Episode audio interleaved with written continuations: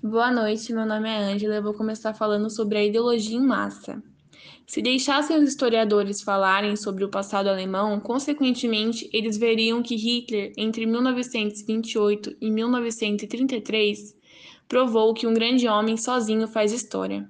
A propaganda nacional socialista se baseou nessa ideologia. Os propagandistas do nacional-social eram pouco capazes de entender a base histórica do nacional-socialismo. Sendo o nacionalsocialismo um movimento elementar, não se pode vencê-lo com argumentos, os argumentos só surtiriam efeito se o movimento tivesse conseguido seu poder através de argumentação, como diz o artigo de Wilhelm Steppel. Hitler frisava que a tática certa em psicologia em massas consistia em prescindir de argumentação do grandioso objetivo final, assim mexendo com a emoção das massas. O nacionalsocialismo recorreu a diversos métodos em relação a diversas camadas e fez promessas diferentes conforme a classe social de que se necessitava no momento. A questão fundamental é saber por que motivos as massas se deixavam iludir politicamente. Agora eu vou falar um pouco sobre a origem de Hitler. Hitler era filho de funcionário público e ele mesmo escreveu sobre seu conflito de classe média que viveu na época. O seu pai queria que ele seguisse a mesma carreira de funcionário público, mas ele se opôs a isso e acabou virando pintor, o que fez ele acabar empobrecendo. Ele falava da mãe dele com sentimentalismo. Ele disse inclusive que a única vez que ele chorou foi após a morte dela. Ele vivia na Áustria e decidiu abraçar a luta pelo sufrágio universal. O fator que contribuiu decisivamente para sua desidência foi o convite que lhe dirigiram para entrar no sindicato. Ele rejeitou o convite e justificou que só agora compreendeu a função do social-democrático. Bismarck tornou-se seu ídolo por ter realizado a unificação da nação alemã e por ter lutado contra a dinastia austríaca. Hitler viu-se à frente as seguintes questões: que vias conduzem a ideia nacional socialista à vitória? Qual a melhor maneira de combater o marxismo? Como chegar às massas? Tendo isso em mente, ele apelou para o sentimentalismo nacionalista das massas. Ele próprio admite impor o imperialismo como método que aprendeu com o marxismo. Foi sua estrutura humana, autoritária, que teme a liberdade, que possibilitou o êxito de sua propaganda, por isso, a importância de Hitler, do ponto de vista sociológico, resulta não da sua personalidade, mas da importância que lhe conferem as massas. Boa noite a todos, o meu nome é Talita e vou falar um pouquinho sobre a psicologia de massa do fascismo. Bom, a importância do estudo do fascismo não é meramente histórica. A definição de fascismo proposta pelo psicanalista marxista Reich como a expressão da estrutura irracional do caráter do homem médio cujas necessidades biológicas primárias e cujos impulsos têm sido reprimidos há milênios. Deixa claro que o fascismo é um fenômeno atual, quer apresentar-se de uma forma aberta ou apenas latente.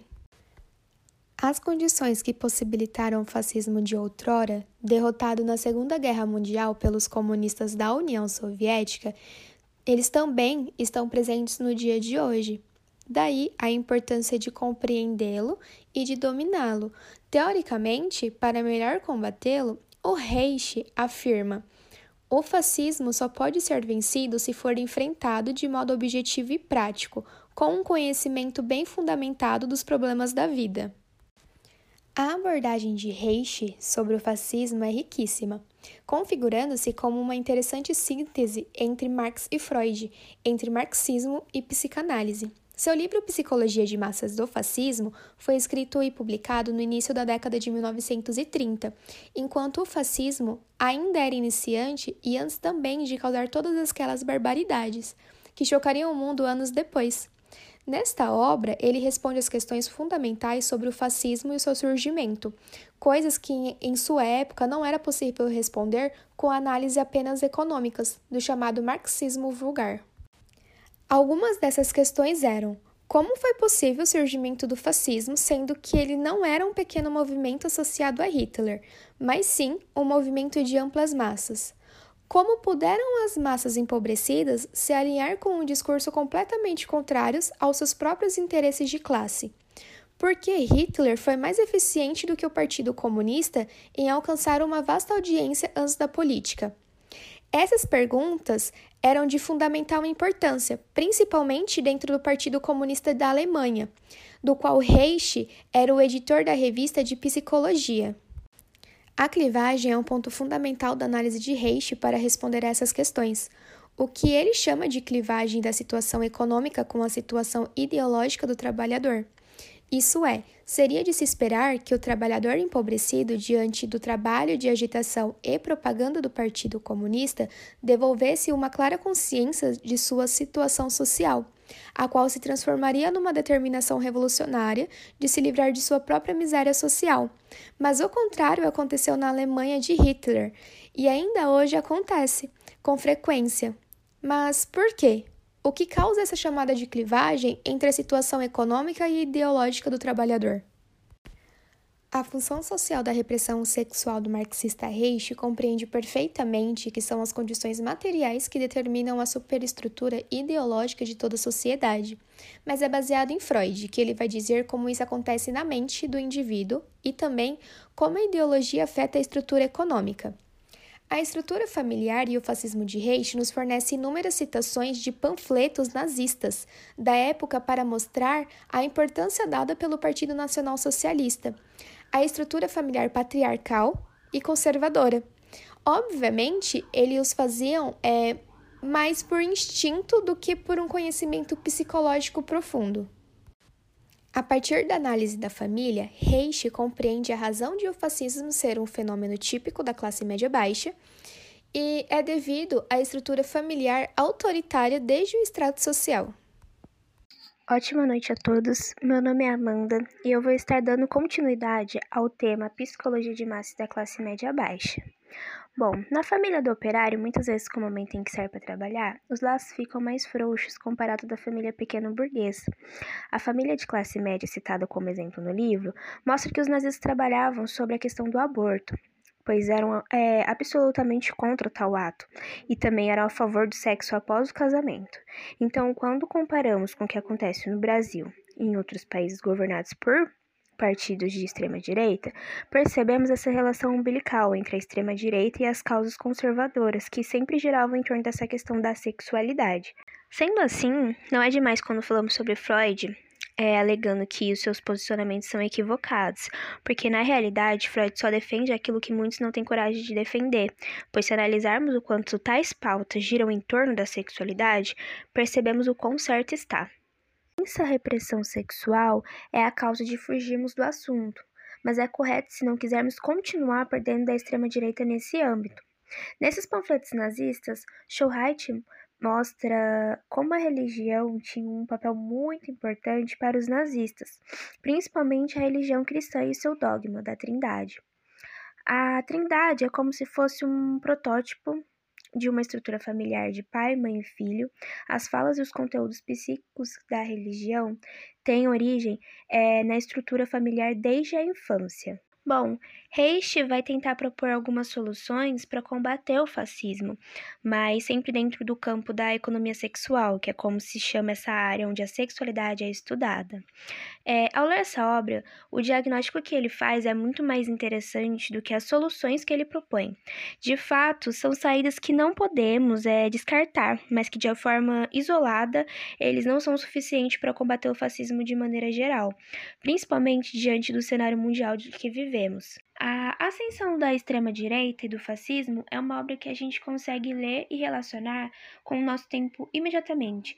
É como se comparássemos o que os nazistas diziam sobre a questão da sexualidade e rapidamente lembrarmos de alguma notícia que a gente viu ou ouviu sobre o que está acontecendo em algum lugar do mundo. Reich posteriormente abandonou o Partido Comunista Alemão e se distanciou também da psicanálise freudiana. Boa noite a todos, meu nome é Glória. A Larissa e eu falaremos um pouco sobre laços familiares e sentimentos nacionalistas. Bom, uma empresa de pequeno porte recebe muito apoio da família. Eles trabalham em conjunto, justamente para economizar com os empregados. Tais famílias tinham uma prática de apego à terra, que é onde o proprietário buscava zelar por sua produção. A tentativa de manter uma natureza camponesa não era valorizada, por isso havia sofrimentos ocasionados pela má relação da população urbana e rural. Hitler defendia essa união alegando ser saudável, por mais impossível que isso parecesse. Em 12 de maio de 1933, surgiu a nova Ordem da Propriedade Agrícola, devido à preocupação com as condições vivenciadas pela nação. Basicamente, essa ordem é, tinha uma ligação de comoções de vivências naturais, conforme a herança da tradição camponesa rural, que buscava conservar os costumes familiares. Isso acontecia com os camponeses alemães, que tinham o costume de passar suas terras de geração para geração. Mas uma nova lei queria acabar com essa tradição. Porém, ainda assim, alguns procuravam mantê-la. Por meio da lei da herança, o governo tem o dever de manter o costume alemão que é onde o dono não pode possuir mais de uma propriedade hereditária e somente um dos filhos pode herdá-la. Os demais podem sim ficar na propriedade, até conquistarem as suas terras. E caso passem por problemas financeiros, os mesmos podem voltar a residir na propriedade. Mas detalhe: só o cidadão alemão pode ser proprietário. Existia uma competição entre empresas de pequeno porte que remetia-se à competição entre famílias. O intuito dessa competição era mostrar quem tinha mais poder. Porém, buscavam uma ideologia de bem-estar coletivo e individual, visando a união dos povos. Era evidente que os laços entre homem e mulher precisavam estar em constante equilíbrio. Caso contrário, a situação econômica seria insustentável. Mas era nítido que o homem urbano não estava em melhores condições do que o rural. O que poderia desigualar seria a sua forma de vida familiar e sexual. Podemos exemplificar o caso do funcionário público, que pode estar numa situação inferior aos de classe média alta, mas foca em suas ideologias sexuais para compensar a sua insuficiência econômica. E tratando-se da economia privada, a desonestidade está muito presente. Mas ao nos referirmos à classe média baixa, podemos dizer que os mesmos procuram honrar com seus deveres, sendo cidadãos honestos que focam na cortesia com seus clientes. Pois o significado de honra e dever é de extrema importância para essa classe, não focando apenas no materialismo, mas na moralidade. Então, honra e dever remete-se à vida emocional, que está em constante inconstância, pois focam nos princípios. Agora a Larissa vai dar continuidade no tema. Olá, eu me chamo Larissa e vou estar dando continuidade no que a Glória estava explicando.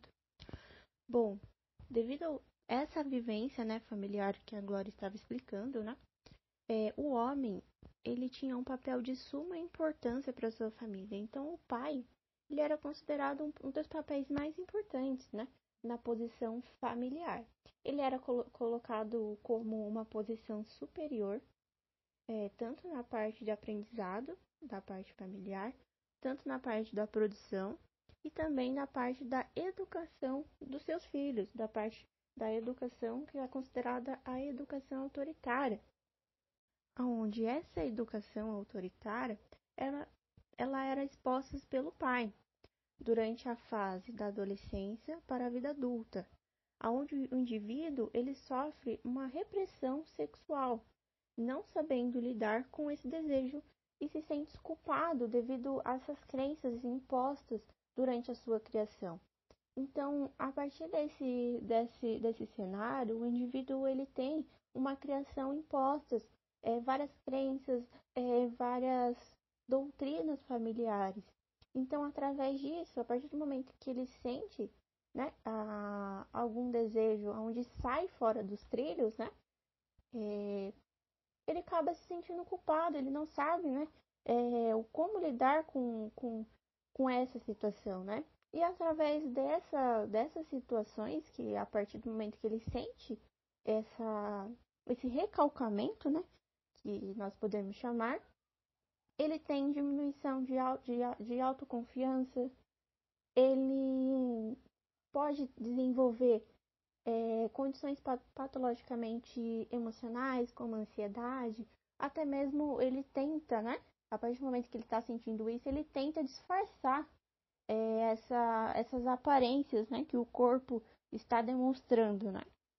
E a criação entre o homem e a mulher era, ela era muito diferente, né? Por qual motivo? Porque o pai, que ele era autoritário, é, ele, ele, impos, ele impostava pro filho homem uma criação voltada para a doutrina familiar, que é a doutrina de produção, a parte de como criar as suas terras, é a, a doutrina realmente, essa parte de, geraci de geracionistas, né, que nós podemos falar, e a mulher era mais voltada para atividades atividades de casa, né? E a preocupação da doutrina familiar era demonstrar a sua, a sua importância da honra, tanto da honra pessoal quanto a honra familiar.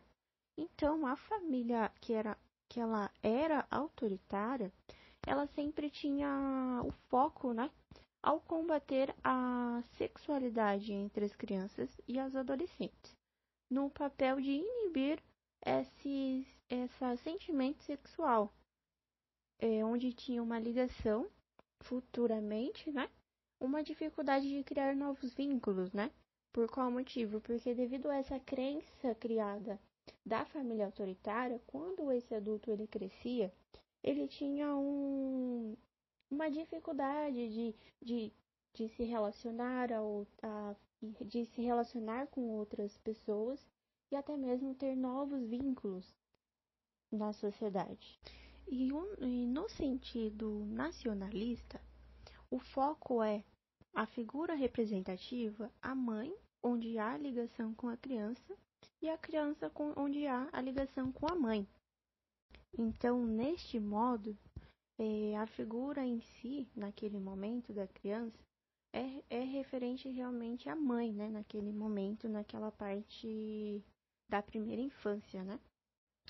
E uma das, das maiores causas de separação entre famílias é a causa econômica, devido à classe média baixa de, e eles tinham muitas preocupações, né?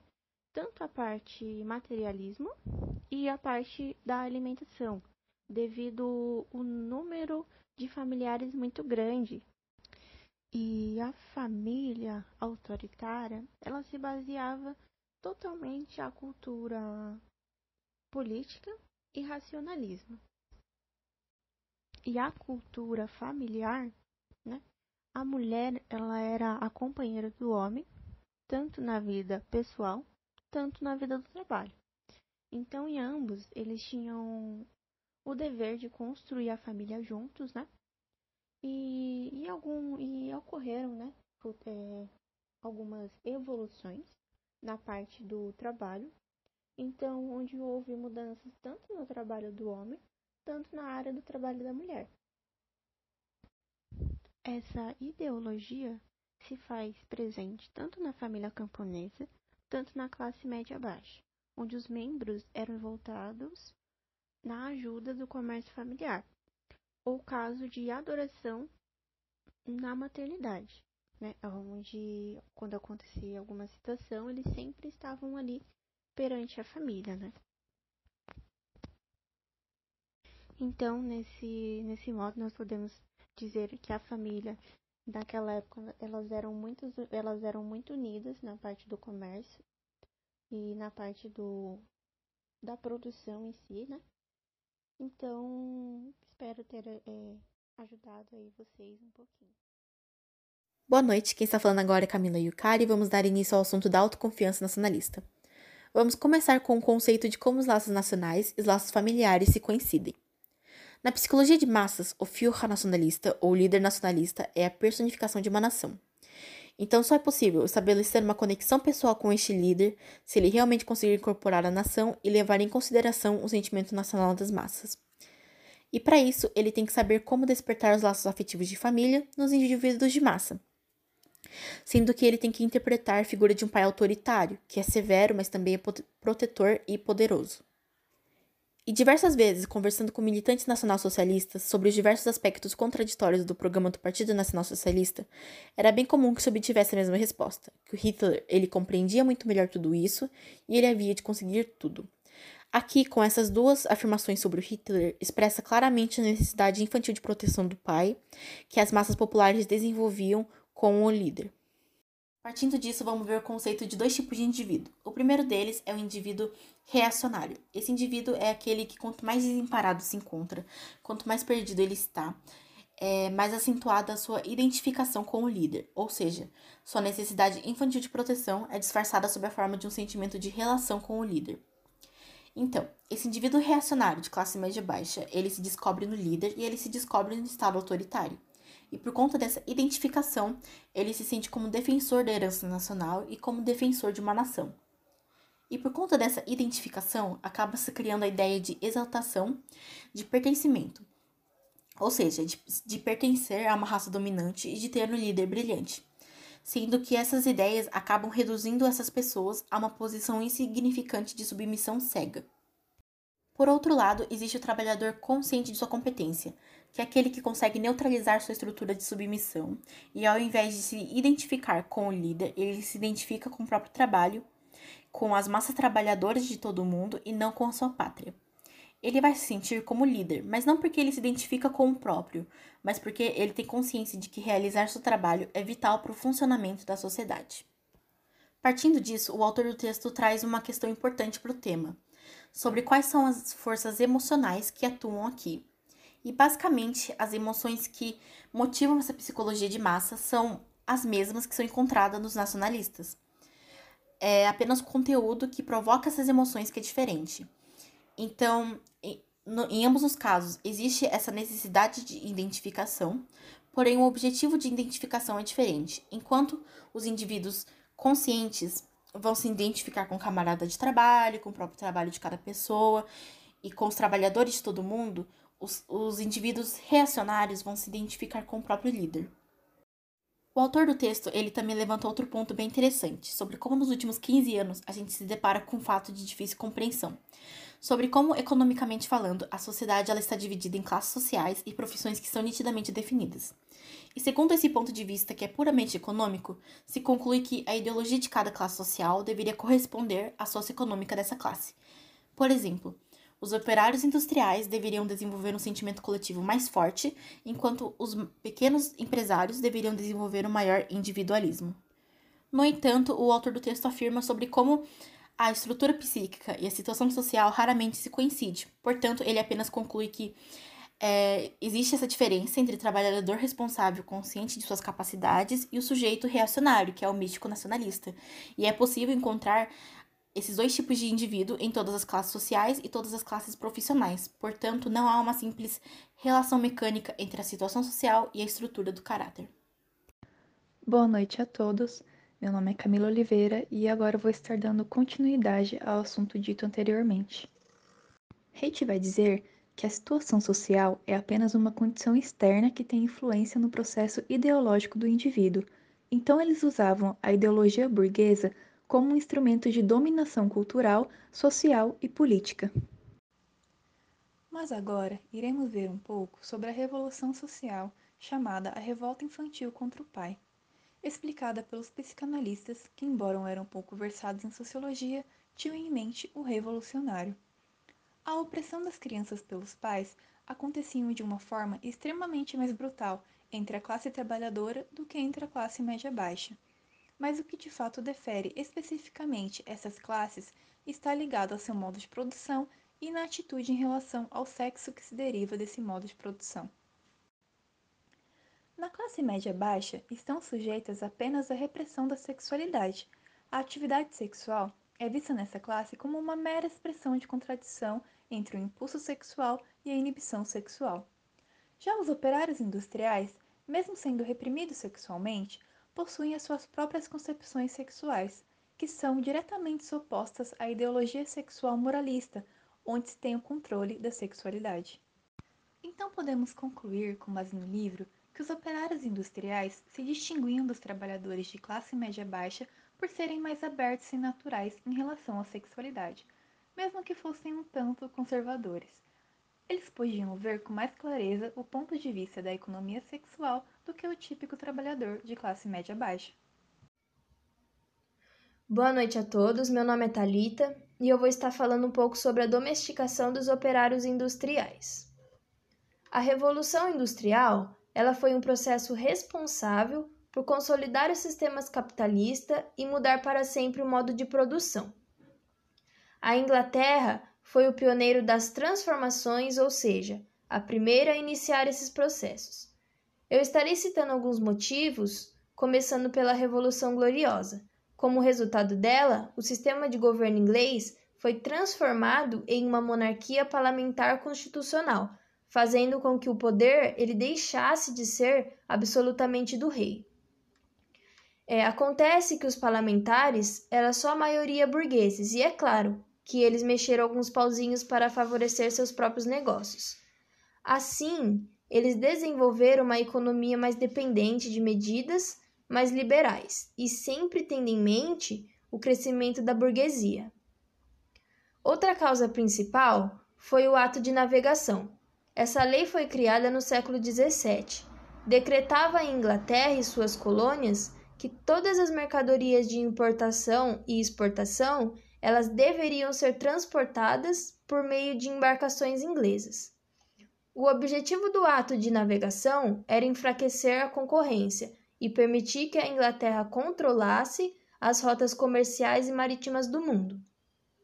A posição geográfica dela também foi extremamente importante para esse efeito, já que era uma ilha, tinham acesso melhores potências europeias em uma época em que o transporte por terra era muito caro e demorado. É, ela também tinha em si muitos rios navegáveis, é, facilitando o escoamento de sua produção para o mercado interno. Logo, essas medidas fizeram com que a Inglaterra acumulasse muita capital e a burguesia enriquecesse mais ainda. Toda essa capital acumulada ela foi muito importante, pois a partir dele que a burguesia podia investir em pesquisas para desenvolver as criações de máquinas e assim aperfeiçoar o processo de produção e financiar a construção das indústrias. Além disso, teve a lei do cercamento. Essa lei, ela resultou na transformações de terras comuns em propriedades que serviam para o pastoreio de ovelhas e implantações de técnicas mais modernas de agricultura. Foi a partir dessas melhorias que eles aumentaram a produção e assim houve um crescimento populacional gigantesco. É, acontece que essas terras eram ocupadas por camponeses que tinham relações de trabalho ainda feudais. E com a lei do cercamento, eles foram simplesmente expulsos do, do campo, tendo assim que migrar para a cidade em busca de sobrevivência.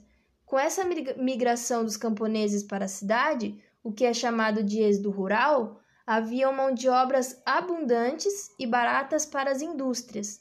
Já que todo mundo estava desesperado para o emprego, eles acabavam se submetendo a péssimas condições de trabalho, com cargas horárias de até 16 horas, incluindo as explorações de crianças e mulheres. E claro, né? É, não podemos esquecer que as terras deles deram origem a pastos de ovelhas.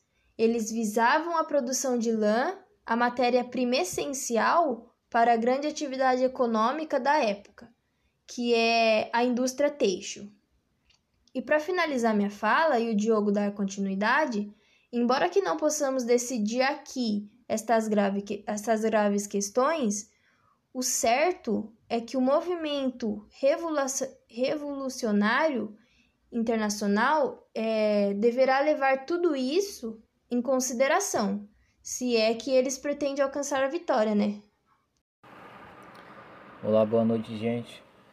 Eu vou dar continuidade aqui na fala da Talita, pegando porém alguns tópicos bem importantes que ela ressaltou no texto dela, né? E eu vou começar falando sobre o capitalismo primitivo, que causou uma grande divisão né, de classes primordiais, que deu início a, a partidos permeado pelas, pelas massas e objetivada pelas classes sociais. Então, é, estabelecidos assim, em muitos países, por uma ideologia estrutural, por falta de participação política, a, a classe proletária se submeteu é, ao trabalho explorador né, das empresas e sem ter nenhum tipo de remuneração ou qualquer tipo de benefícios, né? Que, que assimilasse a, a burguesia. Porém, é, essas indiferenças não impedia pensamentos julgadores é, de revoluções, né? E conforme a revolução do capitalismo e organização dos operários passaram a fazer exigências através das revoluções, mudando completamente o rumo da história política em prol de um fortalecimento da classe, né? com direito a voto, horário de trabalho, é, sistema de previdência social, levando assim o nível da classe operária, né? comparado à, classe média. Então, com isso, é, essa elevação, né, é, elevando a, o nível da classe operária é, proletariada, exigia-se cada vez mais em comparação à classe média, né, que em épocas de crise econômica ponderava, né, ou, ou seja, né, é, avaliava a situação para depois agir. Então, é, devido a todo esse, esse processo capitalista, a acumulação de bens e, e as divisões no, no, capitalismo primitivo, diante da opressão sofrida pela classe proletária, como descreve Anjos, em, em que foi um militante político né, sobre a situação na Inglaterra, a separação do proletariado da burguesia. É, que não permitia qualquer assimilação pelo capitalismo, né, ao qual cita sobre a, a explosão do, dos operários nas suas jornadas de trabalho, né, chegando a 16 horas diárias. Né. Os filhos dos operários, né, só uma, uma observação aqui para colocar, que é, que é muito importante também. Os filhos dos operários começavam a trabalhar nas fábricas com 13 anos de idade e permaneciam ao longo das suas vidas, né? É, a intenção da classe média era de manter a divisão de bens né, e, e, e acúmulos usando a classe menos favorecida. Afinal, o, o, trabalho era o único meio de se manter vivos, né? então o proletariado submetia-se ao seu destino né? por desprezo e falta de uma política social, falta de inserção de privilégios, pelo, pelo trabalho exercido, né?